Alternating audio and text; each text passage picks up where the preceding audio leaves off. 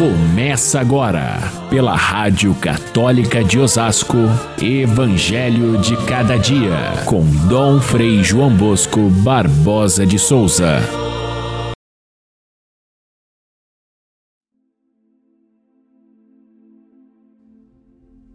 Vendo Jesus as multidões, subiu ao monte e sentou-se. Os discípulos aproximaram-se e Jesus começou a ensiná-los. Bem-aventurados os pobres em espírito, porque deles é o reino dos céus. Caríssimos irmãos e irmãs ouvintes do nosso Evangelho de cada dia, nós começamos a leitura do evangelista São Mateus, que nós vamos ler agora pedacinho por pedacinho até o início de setembro nos dias de semana. E o Evangelho de São Mateus começa com o Sermão da Montanha, que é este que nós iniciamos hoje com um portal grandioso e belíssimo, que é o discurso das bem-aventuranças. Para a gente entender um pouquinho melhor o ano litúrgico, nós já lemos desde o início do ano o principal do evangelista São Marcos. Agora iniciamos o de São Mateus, tirando aquela parte da infância de Jesus, que é lida no tempo do Natal, começamos diretamente o seu ensinamento na vida pública e vamos até o final do Evangelho de São Mateus antes da paixão. Depois, em setembro, tomamos o Evangelho de Lucas, que vai até o final do ano litúrgico na festa de Cristo Rei, já prestes a começar o, o advento. Então, é nesse tempo que nós vamos percorrer o evangelista São Mateus. E o evangelista São Mateus organiza o seu evangelho em cinco grandes discursos de Jesus. O primeiro discurso é esse da montanha, que nós vamos ler agora, pedacinho por pedacinho, e vai aí umas três semanas com o Sermão da Montanha. Depois, o segundo discurso de Jesus é o discurso missionário, o chamado dos discípulos e o envio deles e a maneira como eles devem agir na evangelização. O terceiro discurso é o discurso das parábolas. Jesus vai fazer uma série de comparações e vai mostrar o que é efetivamente esse reino dos céus que ele pede aos apóstolos para anunciar. O quarto discurso é o discurso eclesial, como que os cristãos devem se comportar uns com os outros, como devem viver a vida cristã no dia a dia e na igreja. E o último discurso, chamado discurso escatológico, é aquele que fala das coisas do fim dos tempos. Portanto, esses discursos de Jesus são o, o caminho escolhido por São Mateus para apresentar Jesus, que ele conheceu, se encantou. Nós vimos ontem no Evangelho de domingo, Jesus o chamou da sua profissão muito detestada por todos, que era cobrador de impostos, mas ao mesmo tempo algo que lhe dava muito dinheiro, e ele troca a mesa de dinheiro para a mesa de Jesus, a mesa do amor, a mesa da do apostolado à mesa da pobreza.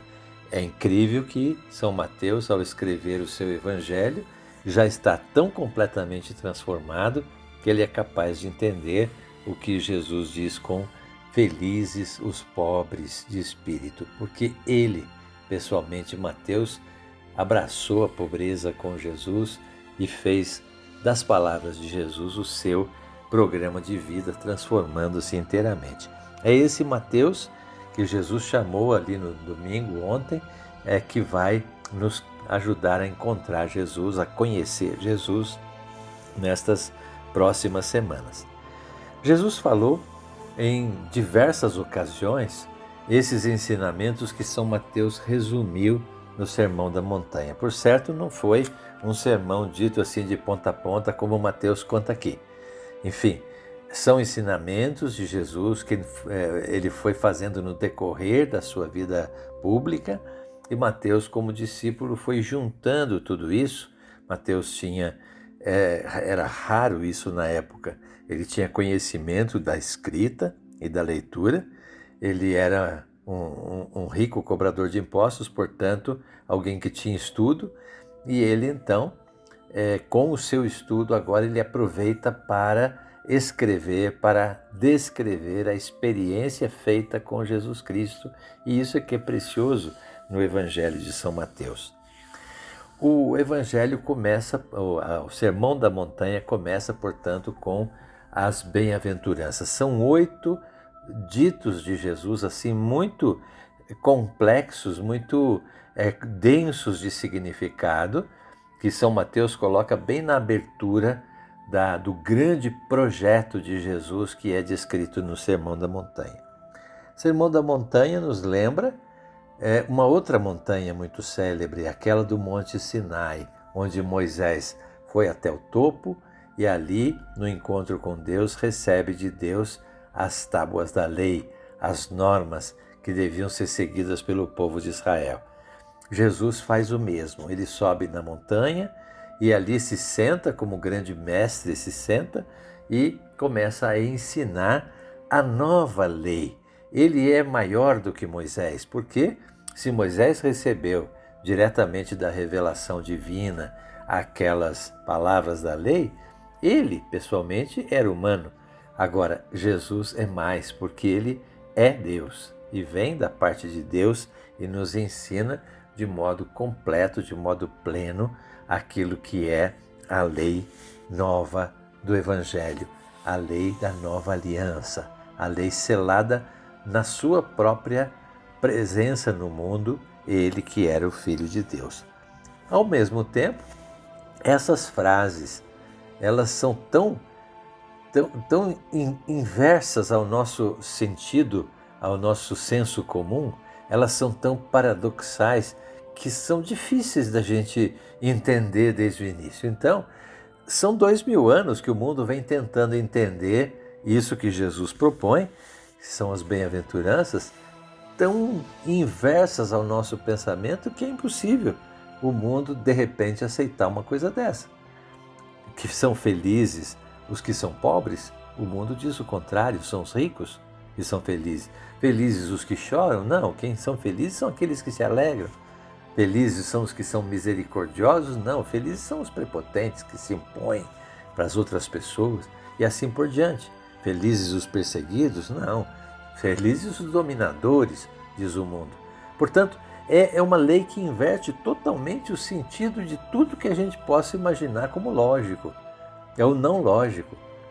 Por isso, então, muitos chegaram a interpretar esse discurso da montanha, mesmo sendo cristãos, interpretar como se fosse uma coisa simbólica, ou então que Jesus exagerou um tanto aí no início para chamar atenção, mas que na verdade não, não é impossível seguir uma coisa dessa. Então, o discurso das, da, das bem-aventuranças seria uma coisa utópica, ou seja, algo que não é realizável.